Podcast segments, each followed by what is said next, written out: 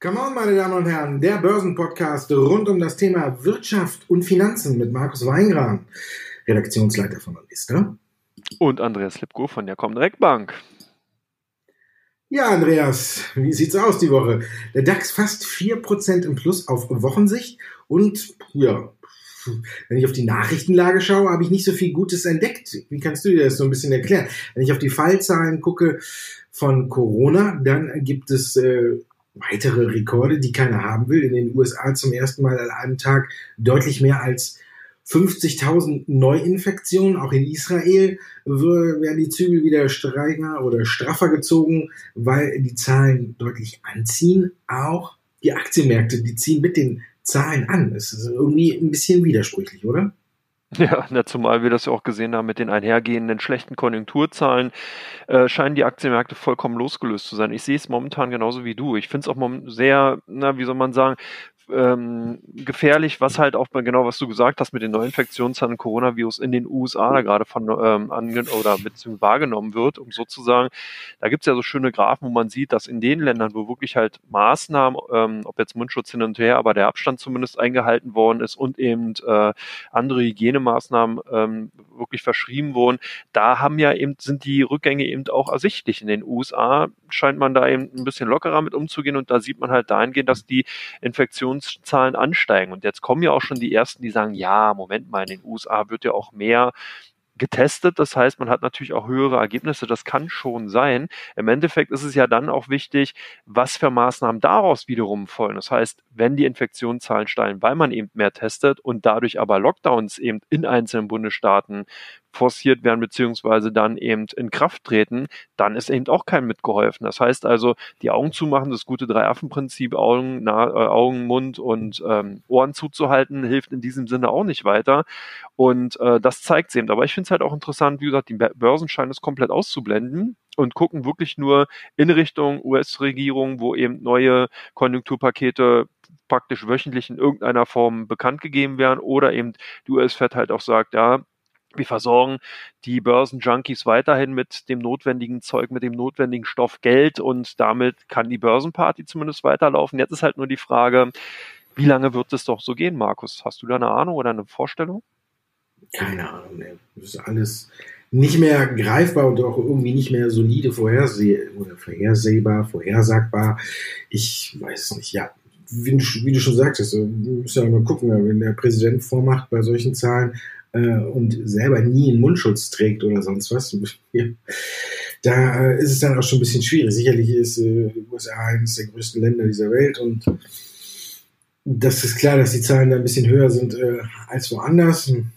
Aber ja, es ist äh, nicht zu greifen. Es geht hin und her. Jetzt haben wir zwei Tage lang haben wir wieder Hoffnung gesehen bei Impfstoffen erst BioNTech, dann Abivax, die jetzt äh, angefangen haben, auch an Menschen zu testen. BioNTech mit ersten guten Daten und gestern dann so ein kleiner Bremser, weil es wieder einen kritischen Bericht zum Impfstoff von Moderna gab. Also alle Welt spielt diesen Impfstoff, aber alle Welt weiß auch, dass er nicht äh, vor 2021 wohl da ist. Also ich kann es mir auch nicht erklären, warum die Märkte jetzt so Gas geben. Klar sehen wir einen Wandel, der wird auch gespielt. Wenn wir auf die großen Hightech-Unternehmen in den USA gucken, alles, dann werden die gehypt. Das ist äh, ganz normal.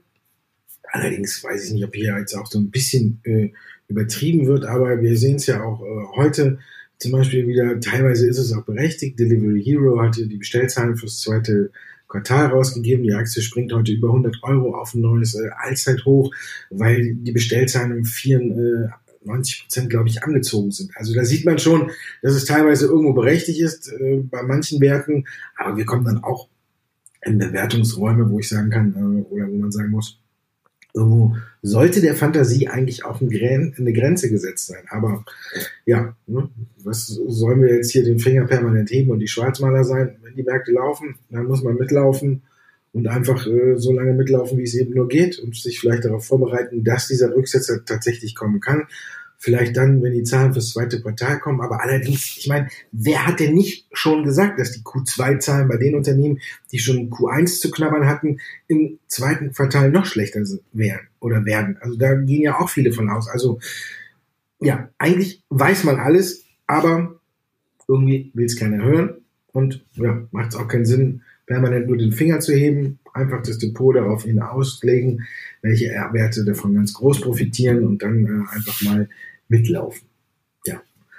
Konflikte gibt es genug dann auch. Das Sicherheitsgesetz für Hongkong ist in Kraft getreten. Die USA haben mit ihrem ähm, Minderheitengesetz zurückgeschossen. Wie groß siehst du das Konfliktpotenzial hier rund um Hongkong?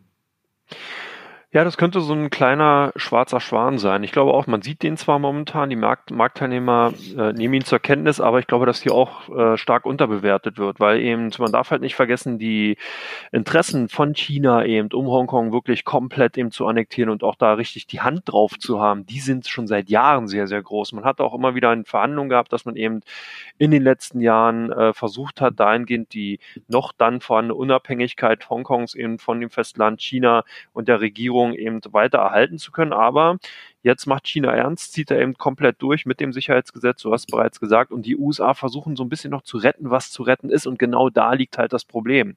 Wenn man nämlich hier eine Maßnahme vielleicht dann eben doch in Kraft treten lässt oder wenn man eben hier auch den Bogen zu stark überspannt, dann kann das natürlich zu einer ähm, ja, Eskalation führen, die dann sich auch an den Aktienmärkten zeigen kann, wenn eben zum Beispiel die USA hatten es ja bereits angedroht, dass man zum Beispiel chinesische Unternehmen, die an, in der Amerika gelistet sind, dass man denen sozusagen den Zutritt zu amerikanischen Investoren dann verwehrt durch ein quasi, ich sage jetzt mal so Delisting oder beziehungsweise halt äh, Sperren von äh, eben Zugängen in, zum amerikanischen Aktien- oder Finanzmarkt. Und das kann dann schon so ein bisschen auch dazu führen, dass eben diese ganze Situation eben wirklich, ja, wie gesagt, eskaliert. Also ich denke, ähm, Konfliktpotenzial ist auf jeden Fall da. Man muss, sollte es beobachten und ähm, auf jeden Fall nicht unterschätzen. Oder hast du da eine andere Meinung zu?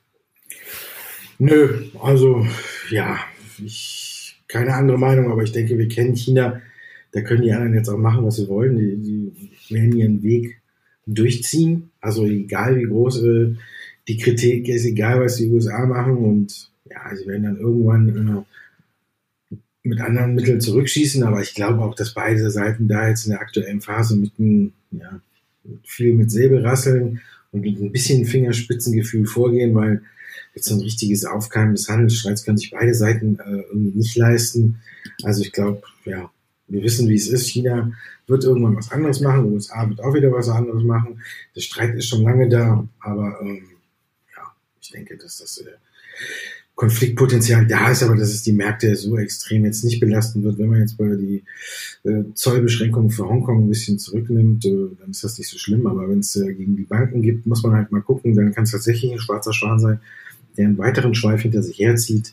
Aber erstmal würde ich da auch ein bisschen abwarten, es zur Kenntnis nehmen und äh, da nicht weiter, oder nicht, was heißt nicht weiter, aber zum, beobachten, aber mich davon aktuell noch nicht so beunruhigen lassen. Wenn ich auf den DAX gucke, ist der über 12.600. Da sind wir jetzt wieder auf bei der Frage, äh, ist das Ganze ein bisschen äh, zu viel des Guten? Ja, ich glaube, das knüpft so ein bisschen an die Eingangsfrage auch an. Also äh, ich glaube, der DAX wird halt auch natürlich von dieser ganzen Rekordstimmung auch mitgezogen, die wir da in den USA sehen. Man kann sich oder die Investoren schauen natürlich und sehen der Nasdaq 100 neues Rekordhoch, S&P dabei auch wieder auf Rekordkursniveau zuzusteuern.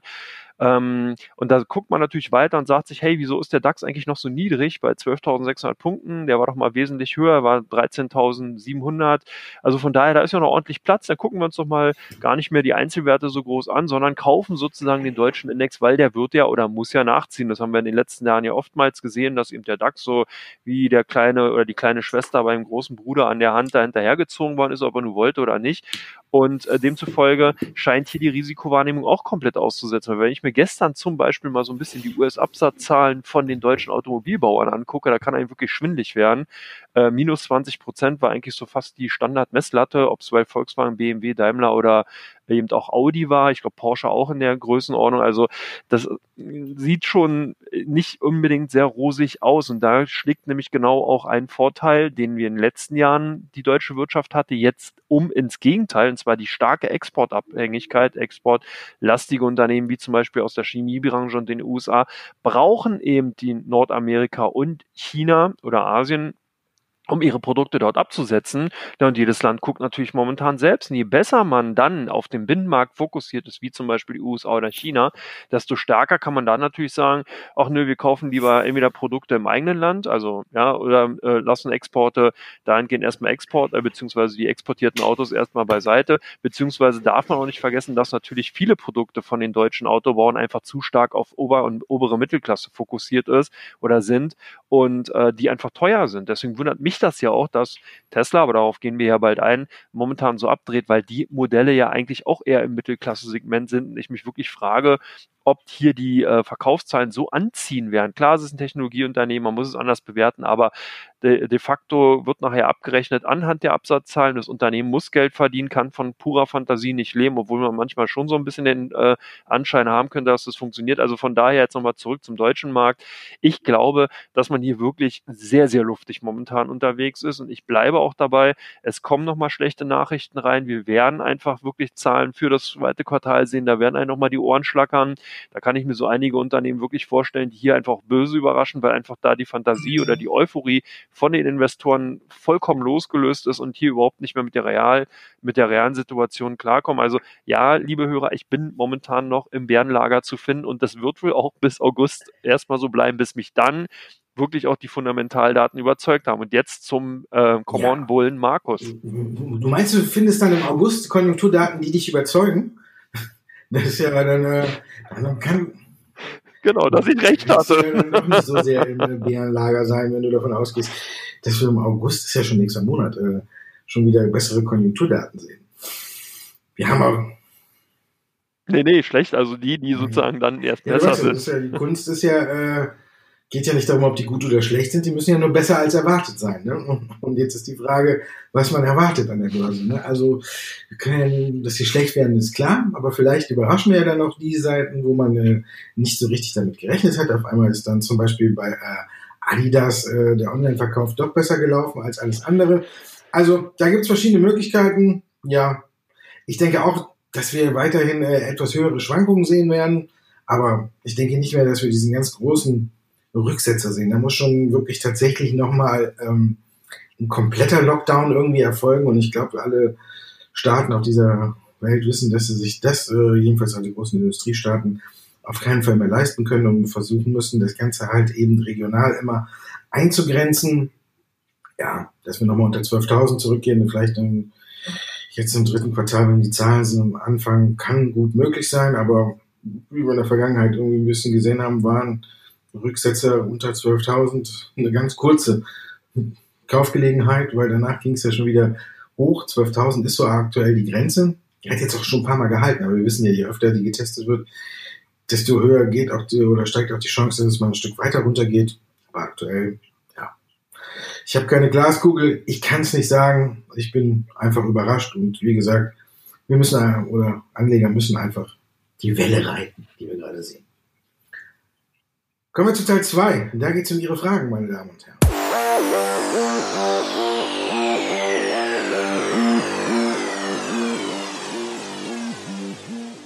Come on, der Börsenpodcast Teil 2, die Fragen unserer Zuhörer. Wir starten mit Tesla.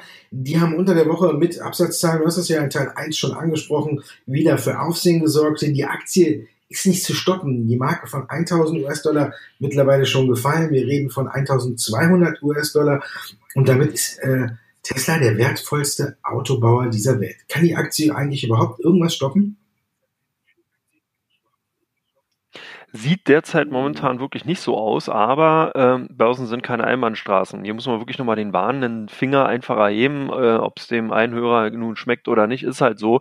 Wer damals im 2000, 2001 die Zeit mitgemacht hat, kann sich genau an solche Kursauswüchse auch erinnern. Da gab es Unternehmen, die sind genauso abgeschossen und dann später wirklich extrem derbe korrigiert. Und interessant ist ja auch, wenn man sich mal das, den Twitter-Account von Elon Musk, den CEO, ansieht, der feiert das ja wirklich. Also anscheinend hat er hier irgendwie eine Möglichkeit, Möglichkeit entdeckt, dass er den Shorties regelmäßig die Hosen auszieht. Shorties vielleicht nochmal für die, die es nicht wissen, sind die institutionellen Marktteilnehmer, meist institutionelle Marktteilnehmer, die auf fallende Kurse setzen. Das heißt, die bauen sich dann die Aktien von Tesla, verkaufen die dann und hoffen auf sinkende Kurse. Und wenn das nicht passiert, müssen sie die natürlich wieder zurückkaufen, weil sie ja dem Leihgeber die wieder zurückgeben. Und das kostet dann eben doch ein bisschen Geld. Demzufolge gestern eben nochmal ein schöner Tweet von Elon Musk, äh, äh, dass er hofft, dass die Shorties nicht zu kurze Shorts anhaben oder äh, irgendwie so sinngemäß. Also er scheint damit schon zu spielen und hat wahrscheinlich auch die dementsprechenden Partner an seiner Seite, die halt wirklich an dem Unternehmen glauben und immer wieder auch dafür sorgen, dass so eine Short Squeeze, weil das ist es ja im Endeffekt, wenn ein Unternehmen sechs, sieben oder acht Prozent an einem Tag zulegt, beziehungsweise die Aktien von dem mhm. Unternehmen,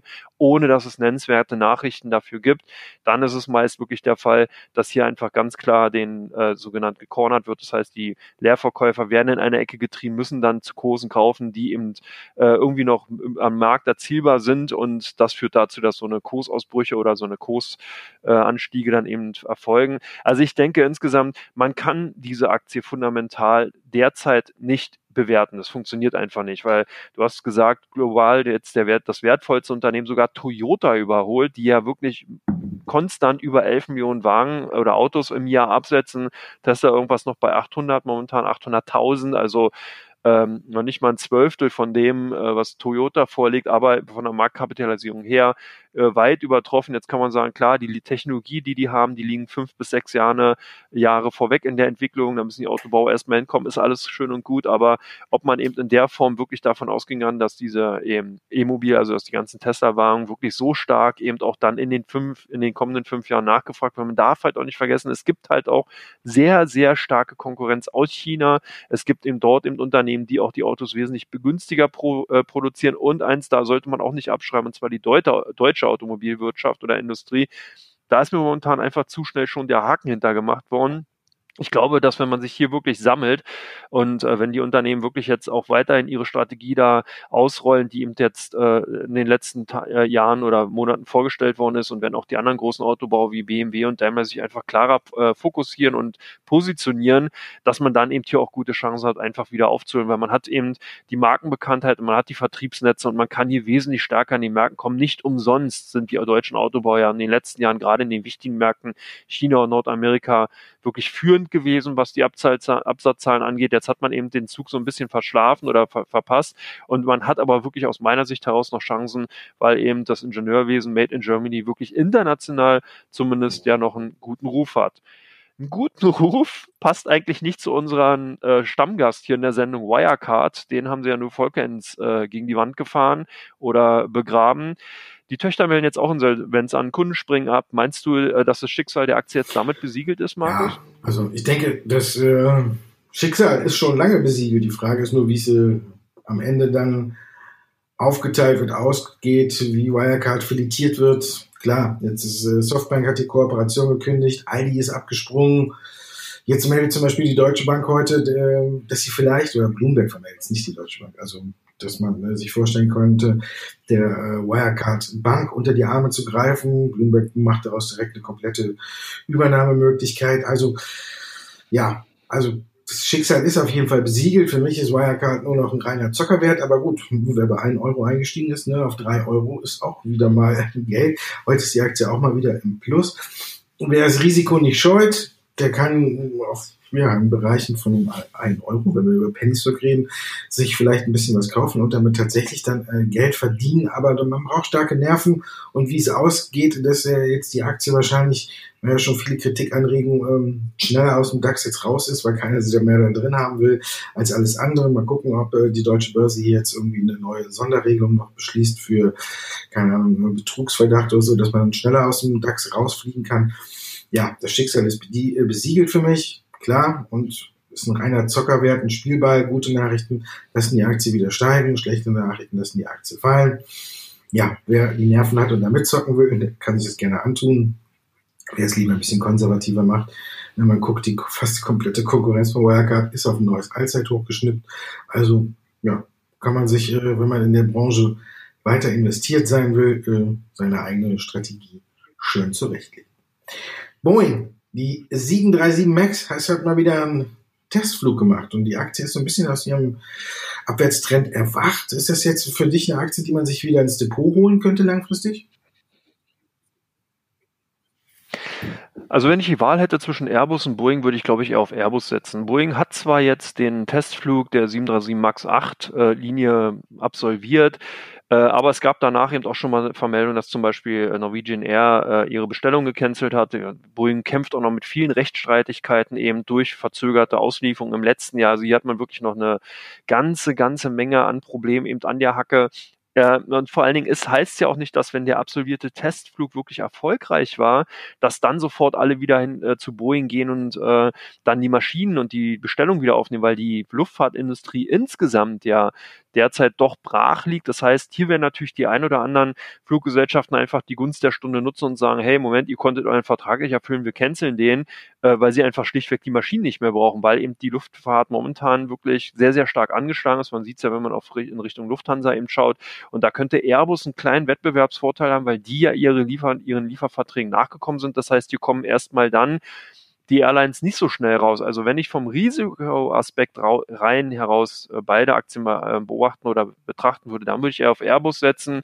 Ich denke, Boeing hat hier einfach noch zu viele Risiken und es dauert wirklich noch mindestens ein halbes, wenn nicht sogar ein Dreivierteljahr, bis man hier einfach genau diese Unwägbarkeiten beseitigt hat. Klar hat man die amerikanische Regierung auf seiner Seite, äh, die halt sagt, egal was passiert, wir werden Boeing finanziell unterstützen, aber was bringt's? Also selbst wenn man eben weitere Kredite von der US-Regierung bekommt, muss man ja die Flugzeuge absetzen und da sehe ich halt momentan eher ein Problem. Also von daher Boeing für mich einfach zu risikobelastet risikobelastet, beziehungsweise viele Risiken hat ja ThyssenKrupp auch in, der, in den letzten Jahren. Hier war ja wirklich äh, alles Mögliche, was so ein, ein börsennotiertes Unternehmen so liefern kann, wurde geliefert. Jetzt gibt's wieder neue Fusionsgerüchte. Äh, ja, Markus, kommt damit der Umbau von dem angeschlagenen Stahlkonzern voran? Ja, ich denke, dass die Frau Merz einen guten Job macht und dass äh, der Umbau tatsächlich vorankommt. Aber wie er letztendlich aussieht, das ist jetzt auch wieder so ein Blick in die Glaskugel. Natürlich bietet äh, so eine Situation, in der ThyssenKrupp ist, äh, immer neue Spekulationsmöglichkeiten. Wir haben es ja auch schon im Vorfeld gesehen. Immer wenn es Neuigkeiten äh, zum Verkauf äh, der Aufzugssparte gab, ist die Aktie immer wieder angezogen. Wenn dann wieder nichts kam, ist die Aktie wieder abgetaucht. Wenn die Zahlen, vor allen Dingen wenn die Zahlen kamen, ist die Aktie noch stärker abgetaucht. Jetzt erholt sie sich wieder so ein bisschen. Es wird Fusionsgerüchte in der Stahlbranche mit einem schwedischen Unternehmen äh, nachgesagt. Das gehört dazu. Ich glaube, unterm Strich kommt der Umbau voran. Unterm Strich muss man aber auch sagen, wird er noch äh, ja, einige Jährchen dauern, bis man wieder sagen kann, äh, tatsächlich ThyssenKrupp ist aus dem Gröbsten raus. Was für mich wichtig ist, tatsächlich erkennt man bei ThyssenKrupp mittlerweile, dass der Umbau vorankommt, das, was gemacht wird. Vorher hat man, glaube ich, immer viel, äh, viel geredet, viel erzählt und unterm Strich ist aber eben nichts passiert. Das wird sich jetzt so ein bisschen geändert. Der Corona-Schock ist auch noch ein bisschen verdaut. Jetzt gibt's Wasserstofffantasie auch, dass man sagt, man will die Hochöfen mit Wasserstoff äh, betreiben, um die Emissionen runterzufahren. Auch da will man eine Rolle einnehmen. Ja, langfristig gesehen, aber da muss man wirklich schon äh, zwei lang davor sitzen. Also lang, langfristig gesehen könnte die Aktie wirklich davon profitieren. Wirecard hat Insolvenz angemeldet. Chesapeake äh, hat auch äh, Energy, Schieferölunternehmen, hat auch äh, Insolvenz angemeldet. Ja, muss man sagen, ist das gut für den Ölpreis? Schlecht für die Aktionäre. Mm, ja, auf jeden Fall. Also äh, genau, äh, Insolvenz, also Chapter 11 hat man formell genau angemeldet, das heißt Gläubigerschutz, also richtig ist der Laden noch nicht abzuschreiben. Das kann sogar sein, wenn sie es schaffen würden, dass dann sozusagen dieses, äh, dieser Gläubigerschutz aufgehoben wird und das Unternehmen dann tatsächlich wieder existieren kann. Also nur mal so formell vorweg. Ist also noch nicht alles wirklich so komplett abgeschrieben, aber ist natürlich sehr selten. Man muss das einfach mal in Relation sehen. Äh, Chesapeake Energy ist der zweitgrößte Gasproduzent in den USA und das will schon was heißen. In den Gesamtjahr jetzt haben bisher 20 Öl- und Gasproduzenten Insolvenz angemeldet, also bei, denen ist wirklich tatsächlich dann der Ofen ausgewesen. Und es geht bei Chesapeake äh, Energy tatsächlich um 7 Milliarden Euro, äh, US-Dollar, Entschuldigung, ist ja ein amerikanisches Unternehmen, Schulden. Ähm, das hat zur Auswirkung gehabt, dass jetzt zumindest erstmal ein paar Darlehengeber dem Unternehmen 925 Millionen US-Dollar gegeben haben. Und äh, weitere äh, 600 Millionen in der Pipeline stehen, sodass das Unternehmen zumindest jetzt erstmal die kommenden Monate ähm, überstehen kann. Vielleicht auch nochmal so eine kleine Erklärung, wo das hergekommen ist. Also Im Unternehmen ging es in den letzten Jahren eigentlich ganz gut. Jetzt gab es ja dann eben diesen großen äh, Crash eben im März diesen Jahres an den äh, Öl- und Gasmärkten und das führte eben dazu, dass seitdem dieser der Ölpreis ja unter dieser, wir haben hier auch schon sehr oft drüber gesprochen, magischen 50 US-Dollar Marke notiert, gerade bei WTI was dann eben auch im Umkehrschluss bedeutet, dass die vielen äh, Ölunternehmen in Nordamerika selbst durch die ähm, Schieferproduktion sozusagen nicht mehr kostendeckend verkaufen können. Und wenn man sich das nochmal bei dem Unternehmen hier, Chesapeake, genau ansieht, bedeutet das, dass der Verlust wirklich in diesem Jahr um das 400-fache angestiegen ist und 8,3 Milliarden äh, erreicht hat, weil eben die Produktionskosten so kostenintensiv sind, was umgerechnet ungefähr 850 US-Dollar pro Aktie bedeutet. Also man sieht schon, da muss das Unternehmen noch einiges äh, äh, verkraften und wenn vor allen Dingen, und hier kann man sozusagen, ist wie so eine Art, wie soll man sagen, Cash-Burn-Rate, hier braucht man wirklich nur weiter auf den Ölpreis gucken, wenn der sich nicht nach, oder auf die Gaspreise besser, wenn die sich nicht nachhaltig wirklich signifikant äh, aufhellen und bessern, dann äh, wird das Unternehmen wohl aus dem Chapter 11 nicht rauskommen, sondern wirklich in die Insolvenz reinschlittern. Also von daher, ich denke, Gut für den Ölpreis nicht, weil insgesamt dann natürlich das Unternehmen im internationalen Vergleich einfach eine zu kleine Nummer ist und äh, man hier nicht davon äh, ausgehen kann, dass hier dann die Überproduktion, die momentan da ist, dass die damit stark abgebaut wird. Hier geht's ja wirklich auf Länderebene. Also wenn man jetzt auf einen Rückschuss auf den Ölpreis ziehen will, international, dann muss man hier eher wirklich auf die Fördermengen von den von ganzen Ländern schauen, von den OPEC-Plus-Staaten. Und das wäre eine Aussage. Also insgesamt denke ich, es ist halt ein eigenes Schmerzer für die Aktionäre. Hier werden sicherlich nur einige Unternehmen folgen. Deswegen, wenn man also in amerikanischen, nordamerikanischen Ölwerten unterwegs ist, wirklich schaut euch die ähm, äh, Bilanz an, schaut euch den Verschuldungsgrad an und äh, habt den äh, WTI-Kontrakt äh, halt im Auge und dann kann man eben auch darüber gehend Aussagen machen, wie lange das Unternehmen noch existieren wird oder nicht. Genau. Deswegen kommen wir jetzt zu Teil 3 und da gucken wir auf die Aktien, die im Fokus stehen, sowohl bei Vista als auch bei der Comdirect.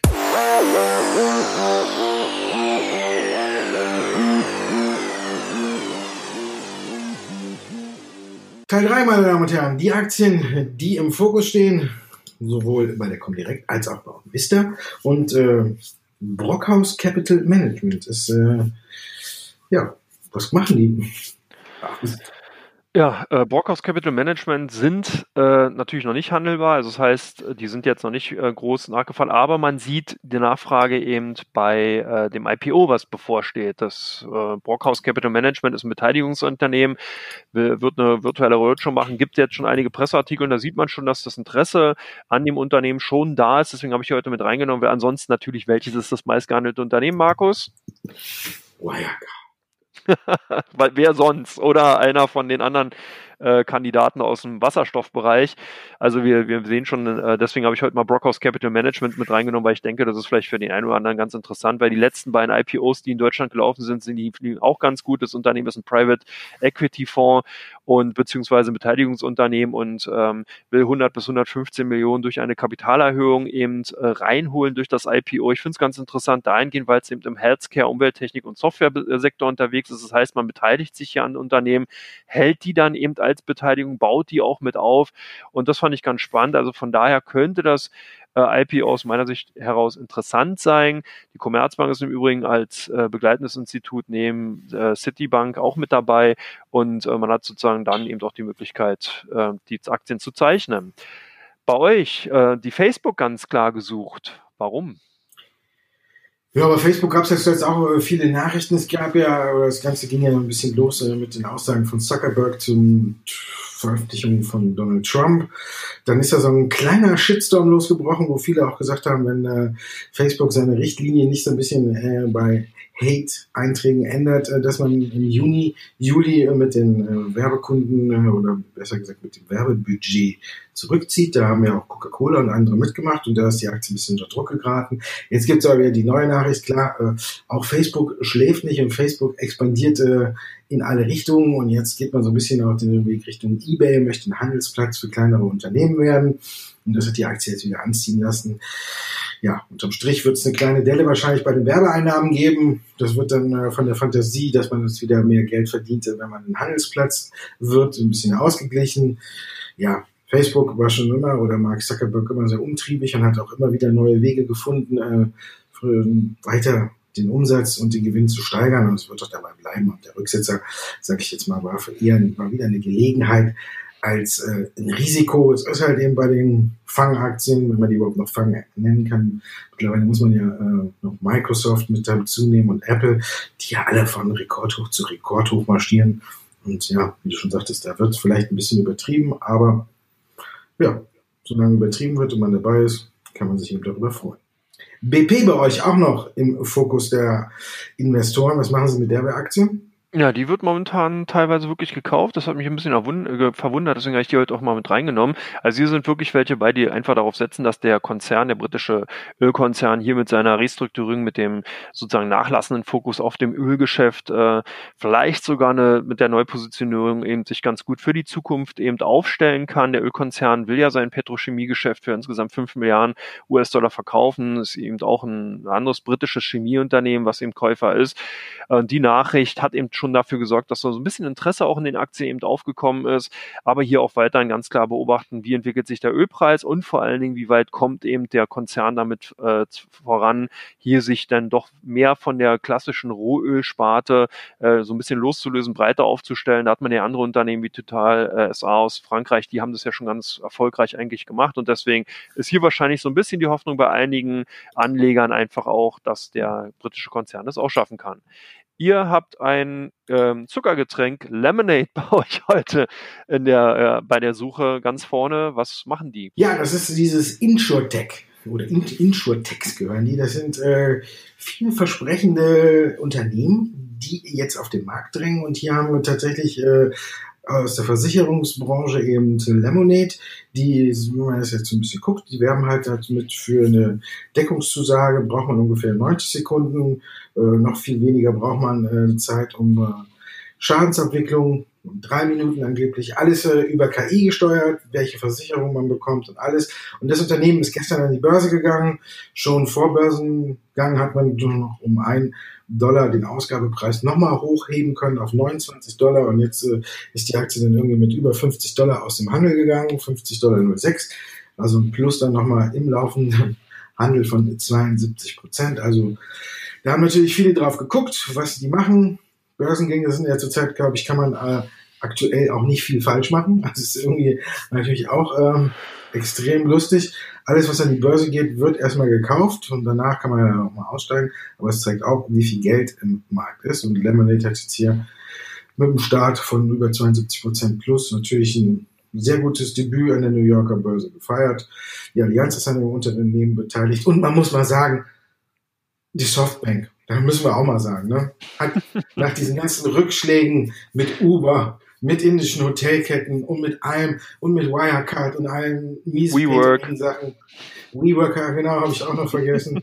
Hat man jetzt mit Lemonade endlich mal auch wieder, ja, was richtig gemacht.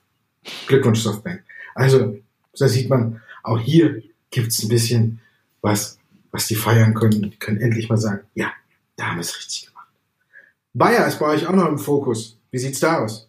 Ja, da ist halt die Frage, ob Bayer äh, feiern kann oder nicht. Ähm, wir hatten ja bereits darüber gesprochen, dass eben der Vergleich äh, äh, ja, erzielt worden ist. Aber man sieht halt auch ganz interessant ist, dass hier die ähm, Meinung doch gespalten ist. Also Bayer kann man nicht klar ausmachen, ob da eher die Käufer oder die Verkäufer dominieren. Das hält sich eigentlich ganz gut die Waage, aber eben hoher Handelsvolumen. Das zeigt also, dass man hier wirklich ganz ambivalent unterwegs ist. Der äh, Vergleich hat ja auch wirklich dafür gesorgt, dass klar die Rechtsrisiken insgesamt erstmal aus dem Markt sind. Das ist richtig, zumindest bis 2024. Drei Viertel der Klagen sind ja damit erledigt, aber 30.000 Klagen sind weiterhin erstmal noch offen und auch die drei äh, Prozesse, die man sozusagen ähm, weiter am Laufen hatte, sind eigentlich auch noch nicht äh, geklärt, sind auch noch offen. Hier sind also noch äh, äh, erstmal noch weitere äh, ja, Rechtsrisiken eigentlich schon vorhanden.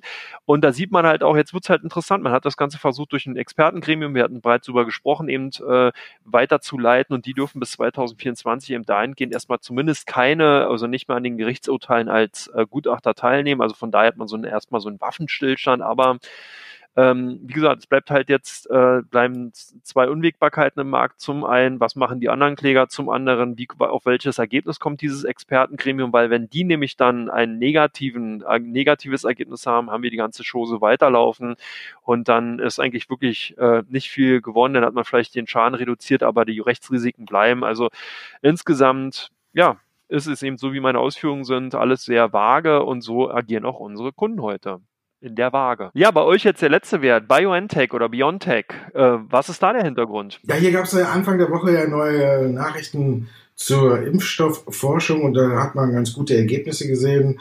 Man hat äh, gesehen, äh, dass man ja nach ich weiß nicht, irgendwas, ne, nach, nach Impfung oder nach Probeimpfung ähm, hat man äh, eine signifikante Erhöhung der Antikörper festgestellt bei den Menschen, die sich da eben zur Verfügung gestellt haben. Das hat auch die Wall Street und alle Werte und alle auf den deutschen Markt äh, Mitte der Woche dann ein bisschen anziehen lassen. Jetzt haben wir dann äh, gestern wieder einen kritischen Bericht zum Impfstoffkandidaten von Moderna gehabt, was gegen Handelsende am Donnerstag den die Wall Street, die, ja heute zu hat, leicht ausgebremst hat. Also wir sehen es, es bleibt alles beim Alten. Positive Nachrichten sorgen für eine Erholung bei den Biotech-Werten oder bei dem Kurssprung bei den Biotech-Werten, die haben sich ja erholt, muss man gar nicht sagen, die laufen ja alle eigentlich seit Jahresanfang mehr als gut.